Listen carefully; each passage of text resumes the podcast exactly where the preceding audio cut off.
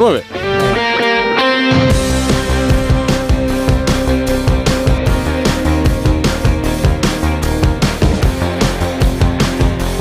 La brújula de Radio Estadio.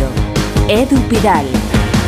Y poco a poco van volviendo los internacionales con sus selecciones. Los que siguen jugando con sus equipos llegarán más pegados al regreso de la liga. Por ejemplo, hoy se juegan unos cuantos partidos en América. Hay un Brasil-Argentina.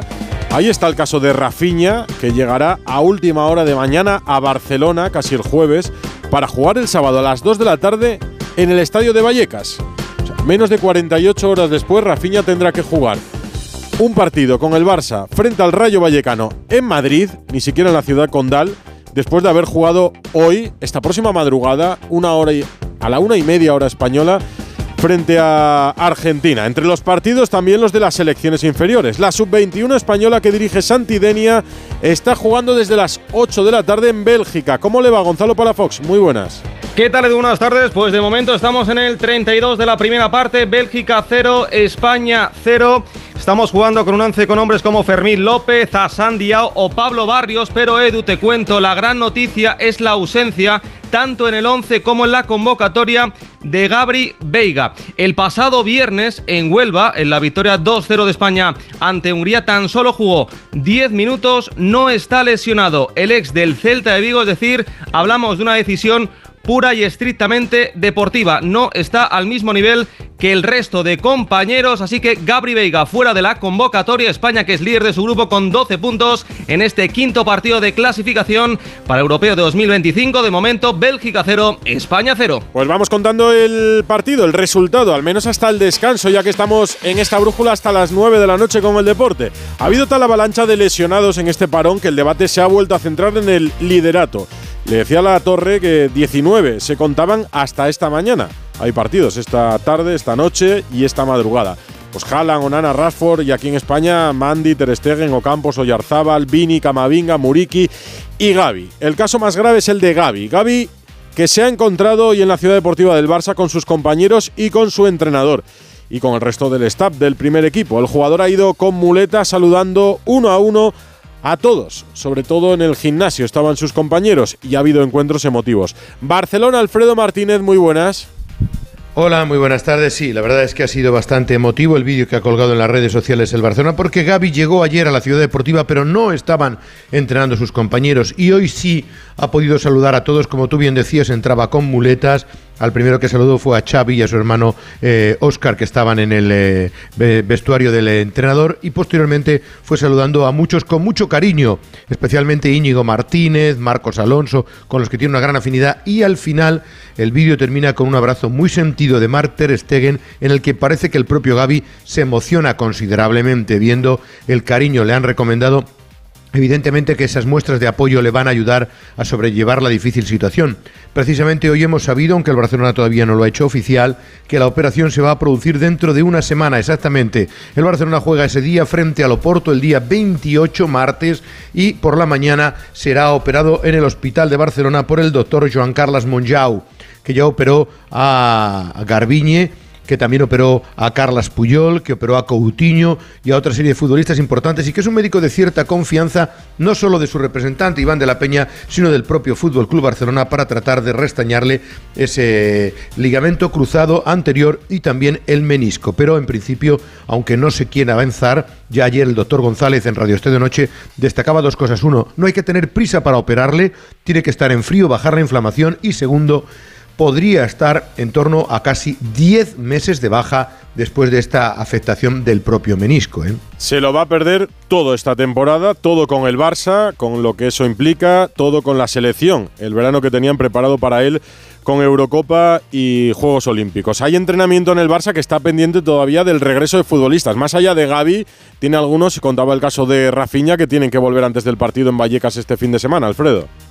Sí, antes de nada te cuento en torno al futuro del sustituto de Gaby. El Barcelona se lo va a tomar con calma. Ya sabes que hasta el día 1 de enero no se abre el mercado, salvo para los jugadores que tengan carta de libertad, que no tengan equipo. Por tanto, eh, hay margen para ver cómo evoluciona la plantilla, los nuevos y si tienes que tirar de la cantera, que ese es el debate, si tirar de gente como Unai Hernández, como Aleix Garrido, otros futbolistas que como Marc Casado, que han estado alternando el primer equipo y los filiales, o aguantar con esto o incluso como eh, intentar fichar a un futbolista que complemente la plantilla de aquí a final de temporada. Y hay varios nombres que han surgido. Pablo Torre, que no parece estar muy contento en el Girona. Tiago Alcántara, que tampoco parece estar muy contento en Inglaterra. Guido Rodríguez, que termina contrato en el Betis. Y Giovanni Lo Celso, jugador del Tottenham, que siempre ha gustado y mucho al Barcelona y a Xavi Hernández. Vamos a ver, porque de momento el tema está frío, frío, pero se podría calentar en función del rendimiento del equipo en los partidos Atlético de Madrid, Girona, Oporto, antes del Valencia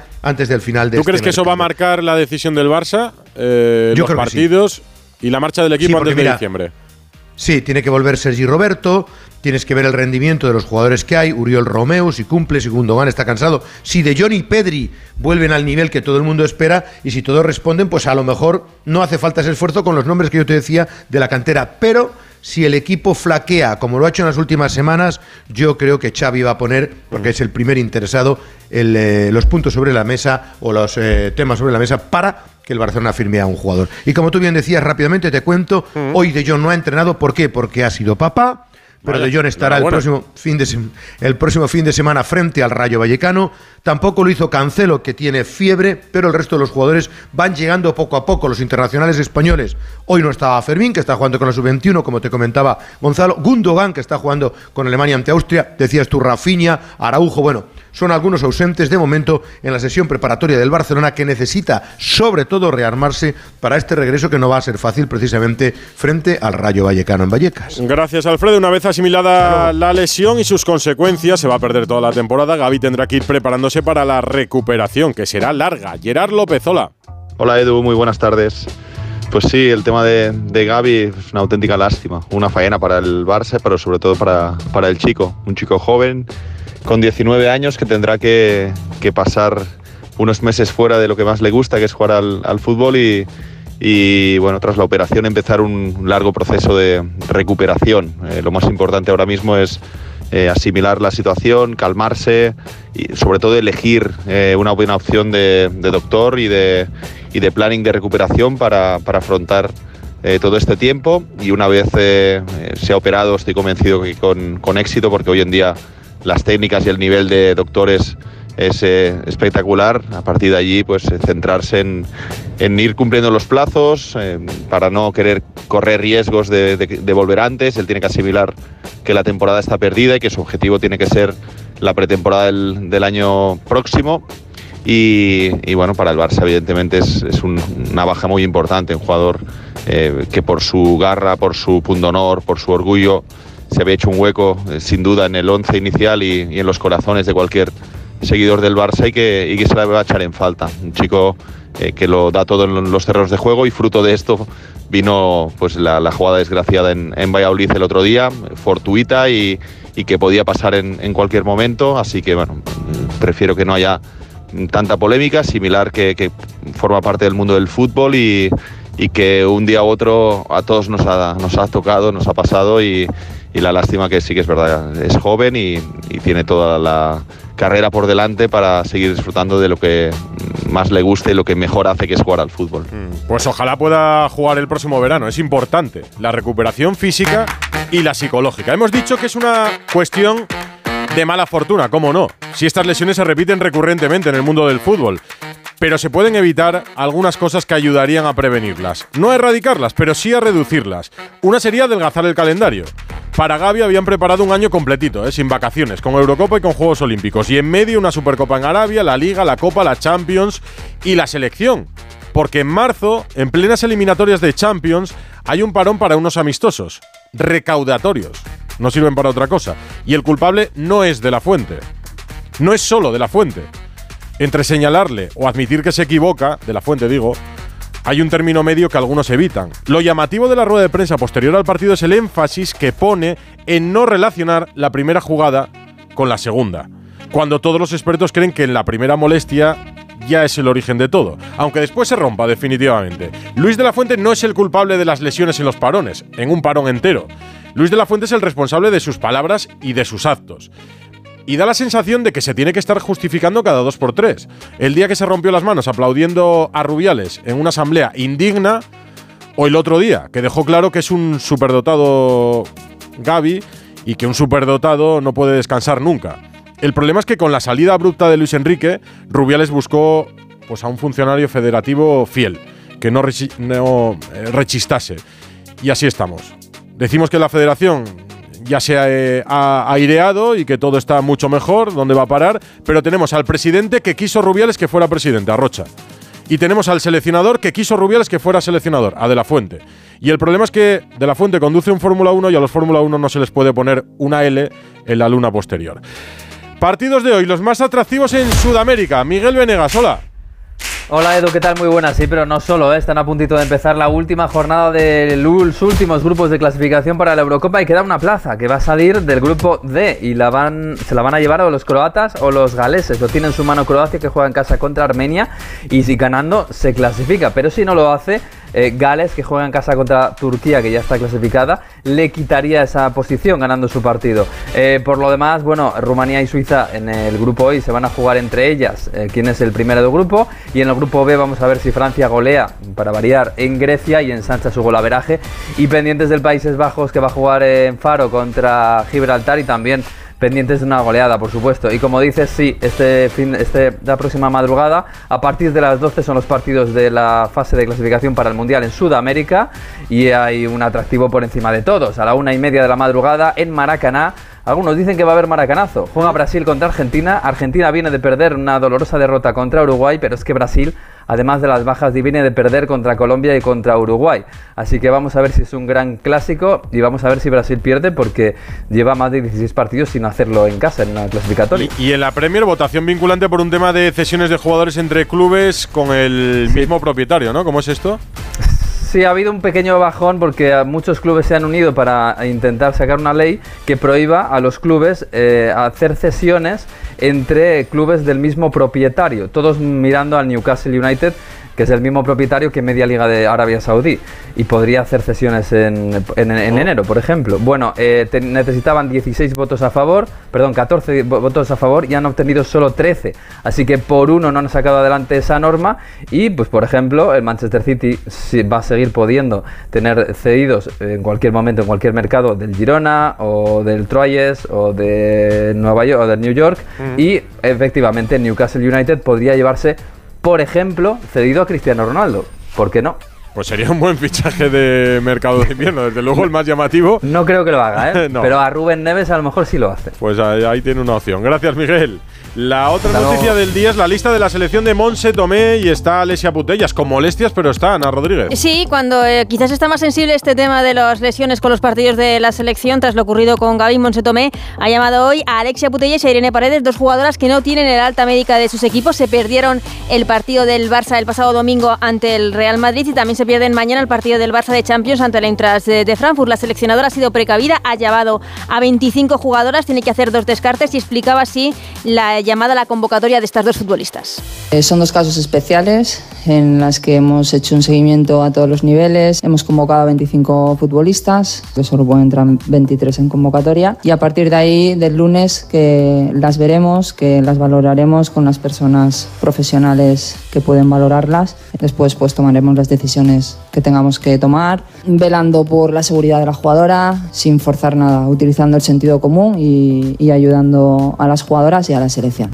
Ha dicho que no tomarán ningún tipo de riesgo. Destaca también la ausencia de Alba Redondo delantera con un papel fundamental en el Mundial y que ha sido baja durante las últimas convocatorias. Te cuento dos últimos partidos de esta fase de grupos de la Liga de las Naciones. El día 1 de diciembre en Pontevedra ante Italia, el día 5 de diciembre en Málaga ante Suecia, ganando el primer partido. Ya estaremos clasificados para la final a 4 de esta Liga de las Naciones, que como sabes es la llave para ir a los Juegos Olímpicos de París. Suerte para Monse Tomé y para nuestra selección. La brújula de Radio Estadio. ¿A un precio que... ¿Cómo?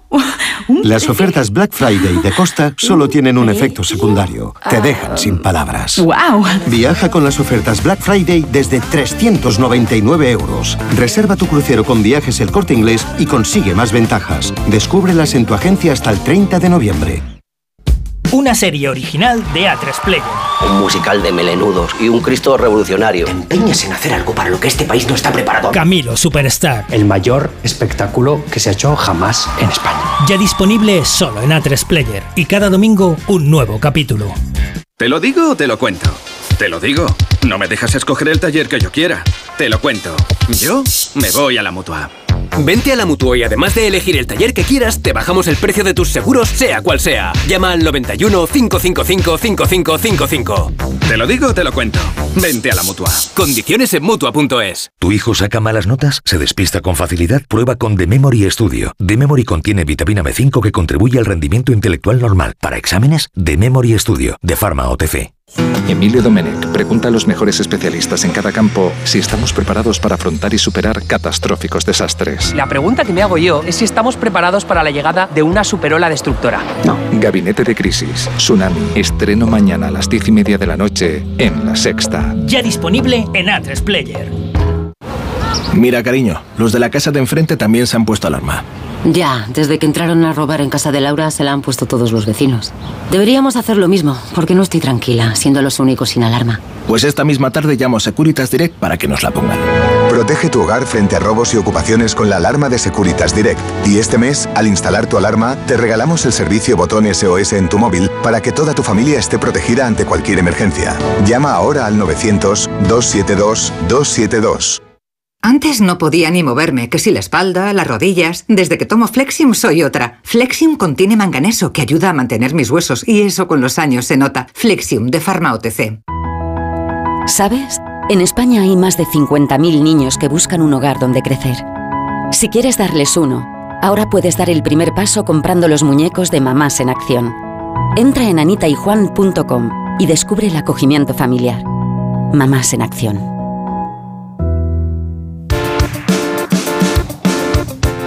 Descanso del partido de la sub-21 en Bélgica para Fox. Así es, la selección de Santidenia que ha sido superior a la belga, pero de momento sin goles y poquitas ocasiones. Bélgica 0, España 0.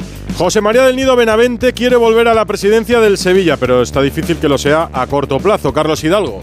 ¿Qué tal? Muy buenas. Hoy ha tenido lugar el juicio que pueda determinar un cambio de presidente en la Junta de Accionistas del Sevilla del día 4. Del Nido tiene más acciones que Castro y sus socios, pero no puede votar con ellas en la Junta por un pacto que firmó hace cinco años. El expresidente dice que ese pacto no es válido y si el juez dice lo mismo, habrá giro radical en la gestión del Sevilla, aunque hay que decir que no es fácil que esto ocurra. José María del Nido Benavente critica duramente a los actuales rectores y pide que le dejen ponerse al mando. Bueno, yo creo que el, es el peor momento de los últimos años, ¿no? La, entidad está eh, sumida en un descrédito institucional, en una crisis económica en la que se han acabado con los fondos propios desde nuestra existencia prácticamente en un 90%, en una situación deportiva en la que a todos los sevillistas nos tiene preocupados. Yo creo que es el momento para que hasta este Consejo de Administración, si fuera sensato y si fuera objetivo, dejara paso a quienes venimos con el impulso necesario para revertir la situación. Tendremos la resolución del juez a finales de mes y entonces sabremos si el 4 de diciembre seguirán al mando Pepe Castro y del Nido Carrasco o entrará el padre de este. Yo creo que seguirán al mando y el padre entrará, pero entrará más tarde, Carlos. La liga vuelve el viernes a las 9 de la noche con un Deportivo a la vez Granada, en Mendizorroza, en Vitoria. El Real Madrid juega en Cádiz. ¿Va a volver Kepa Rizabalaga o seguirá de baja por lesión, Pereiro? Hay opciones. ¿Y Ceballos volverá o seguirá de baja por lesión? Tiene toda la pinta de que sí. Pues cuéntame quién llega y quién no para jugar en Cádiz. Cádiz Real Madrid, el domingo. La brújula de Radio Estadio. Porque es el partido del regreso para el Real Madrid después del parón de selecciones. Tendrán que echar cuentas quién está y quién no después de todas las lesiones.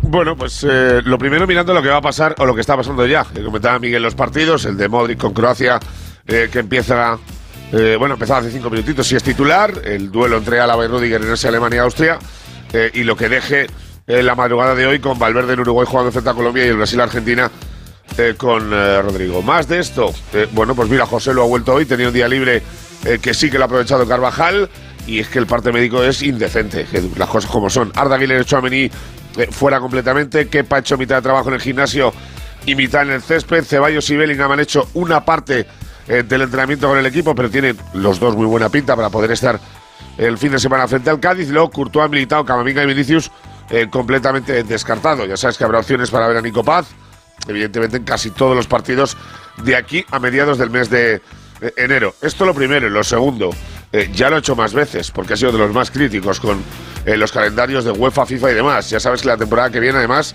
se viene de un verano de Eurocopa y Juegos Olímpicos y aparte el Mundial de Clubes, el Madrid, si gana la Copa de Europa, tiene que jugar también el Super Mundial de Clubes, que ya lo tiene garantizado por haber ganado la 14 hace eh, tres años. Pero el palo que le va a pegar Ancelotti a UEFA y a FIFA va a hacer retumbar los cimientos de la ciudad deportiva Florentino Pérez. Estaremos atentos a la rueda de prensa previa a ese partido en Cádiz que será interesante. Gracias, Pereiro. En el Atlético de Madrid, ¿por dónde va la información de los rojiblancos? Jano Mori.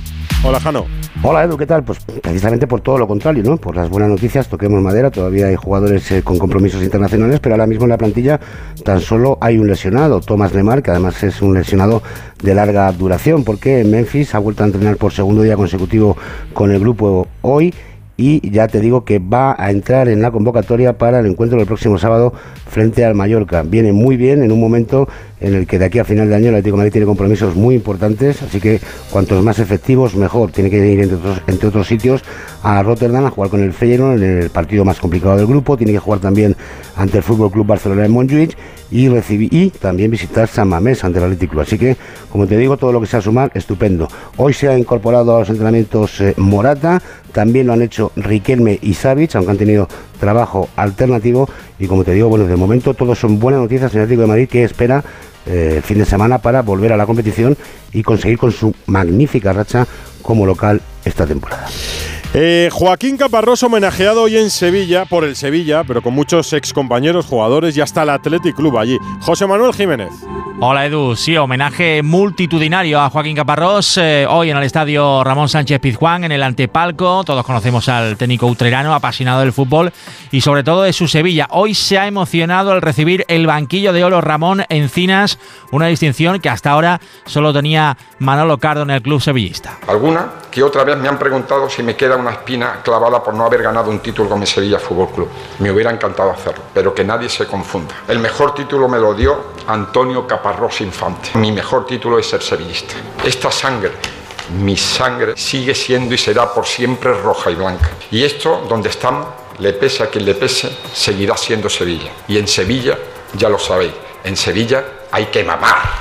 Muchas gracias y viva el Sevilla. 241 partidos dirigidos en el Sevilla, el que más en Nervión, y no ha faltado la representación de otros clubes importantes del fútbol español, como el Atlético, el Villarreal o el Deportivo de La Coruña, a los que también dirigió Joaquín Caparrós. Mañana debuta Marcelino García Toral en el banquillo del Villarreal, redebuta en realidad, en Copa del Rey ante el Zamora, Víctor Franch. ¿Qué tal, Edu? Muy buenas. Pues con doble sesión de trabajo al más puro estilo marcelino, el Villarreal ha ultimado hoy los preparativos para el que será reencuentro del técnico asturiano mañana con el banquillo amarillo, siete temporadas después, nueve de la noche en Zamora. Será el de nuevo el debut de Marcelino como técnico del Villarreal y lo hace en Copa del Rey en un partido que va a afrontar con hasta nueve bajas, seis jugadores por lesión y tres de ellos al encontrarse con sus selecciones. El técnico es consciente de que el Villarreal no pasa por un buen momento, pero quiere que mañana se vean ya sus señas de identidad. Me motiva muchísimo ser el entrenador del Villarreal otra vez. Tengo la sensación de que volví a casa. Podemos decir que estos días han sido idílicos para mí. Ahora que empieza la competición veremos si lo son también. Tampoco podemos generar falsas expectativas porque la realidad es la que es y demostrar que en la competición que estemos y contra el rival que juguemos, el, el rival perciba que va a ser muy difícil ganarnos. ¿no? Ese es el objetivo inmediato. Los amarillos parte mañana por la mañana, lo hacen para medirse al segundo clasificado del Grupo 1 de la Segunda Real Federación Española de Fútbol, como es el Zamora. La presidenta del Valencia y Peter Lin, noticia en Mestalla, Eduardo Esteve. Hola Edu, buenas tardes. La presidenta del Valencia, Lei Jun, se encuentra en Singapur, donde se ha reunido con el Consejo de Administración y también con el dueño de la entidad valencianista, Peter Lim, tal y como han desvelado los compañeros del diario AS. En esa reunión se ha preparado la Junta de Accionistas del próximo 14 de diciembre, a la vez que también la hoja de ruta a seguir de cara a este próximo mercado invernal. Recordemos que el Valencia dejó algunas posiciones por reforzar, entre ellas las de extremo. Veremos si hay o no dinero y si Peter Lim autoriza o no a reforzar el equipo de cara a este próximo mes de enero. El Getafe será protagonista en Radio Estadio Noche a las once y media, Alberto Fernández. Hola Edu, ¿qué tal? Muy buenas. Pues el Getafe tiene su propio virus FIFA y lo tiene con el hondureño el Choco Lozano, porque el otro en el primer encuentro de esta ventana de selecciones se tuvo que retirar lesionado, en mitad del partido se marchó tocado pero es que esta próxima madrugada a las 3 de la mañana Honduras eh, visita a México en el Estadio Azteca en un partido importantísimo de la Nations League de la CONCACAF y en Honduras ya hablan de que el delantero azulón podría forzar para llegar a ese partido, así que si juega lesionado podría acabar aún peor para los planes del Getafe. Por suerte, para Bordalás eh, no está contando mucho esta temporada, así que tampoco trastocaría mucho en lo deportivo. Por cierto, esta noche tenemos visita de altura. El presidente Ángel Torres va a estar en Radio Estadio Noche. Hace muchos meses que no le escuchamos delante de un micrófono de radio, Edu. A las once y media habrá un último Messi Cristiano. Mario Gago. ¿Qué tal, Edu? The Last Dance, así lo ha comunicado el propietario de la Almería y ministro de Arabia Saudí, que en febrero habrá un partido en la Riyadh Season Cup entre Al Nasser y Inter Miami, un torneo en el que también estará el Alihal de Neymar. Así que en febrero, The Last Dance, último partido entre Al Nasser y Inter Miami, entre Cristiano Ronaldo y Leo Messi. Más noticias, más fútbol, Andrés Aránguez. ¿Qué tal, Edu? Te cuento que en el Betis hay buenas noticias para Manuel Pellegrini, ya que hoy se ha ejercitado más roca con el resto de sus compañeros después de ausentarse la semana pasada en algunas sesiones y estará disponible para el partido ante la Unión Deportiva Las Palmas. Se espera que también esté Isco, pese a haberse ejercitado al margen del grupo. La cita ante el conjunto insular podría suponer el debut del central griego Sócrates, que llegó al conjunto verde y blanco hace menos de un mes y todavía no ha debutado. En el Cádiz el parón ha venido muy bien para recuperar efectivos, además que en el caso de los amarillos llevan más tiempo sin competir por el aplazamiento del último partido ante el Mallorca antes de los compromisos internacionales y Sergio González recupera jugadores que tenían molestias como Conan Ledesma, David Gil, Fali, Sobrino o Alejo y todos están muy pendientes de si vuelve el extremo Brian Ocampo a una convocatoria después de romperse el cruzado hace nueve meses y qué mejor que hacerlo que en el duelo de este fin de semana ante el Real Madrid. Y en el Mallorca la estrella del equipo, Murici ya está en pleno proceso de recuperación de su rotura muscular en el gemelo con la intención de poder estar en los últimos compromisos del año, ese duelo ante la Almería del 17 de diciembre como objetivo más optimista. Ya lo ha contado la torre, pero nos centramos en el nombramiento de la nueva ministra de Deporte, Rafa Fernández. Hola Edu, ¿qué tal? Se terminó la etapa de Miquel Iceta como ministro del Deporte, una cartera que tendrá a su quinto responsable en la era Pedro Sánchez. Un proyecto muy movido. Será la primera mujer, Pilar Alegría, sin pasado en el sector. Llega en un momento en el que ya no se encontrará la guerra Tebas y Rubiales porque Luis Rubiales ya está inhabilitado. Y recordemos además que terminó junto a Alejandro Blanco, hoy presente, con las dos primeras mujeres secretarias de Estado, María José Rienda e Irene Lozano. La llegada de Alegría se produce con un año electoral por delante y con unos Juegos Olímpicos de París que siempre son un gran escaparate. La palabra unión fue el eje de su discurso hacia el deporte. Si hay algo que nos une es el deporte. Y además lo encontramos desde el más pequeño de los pueblos a la, a la ciudad más importante o más grande.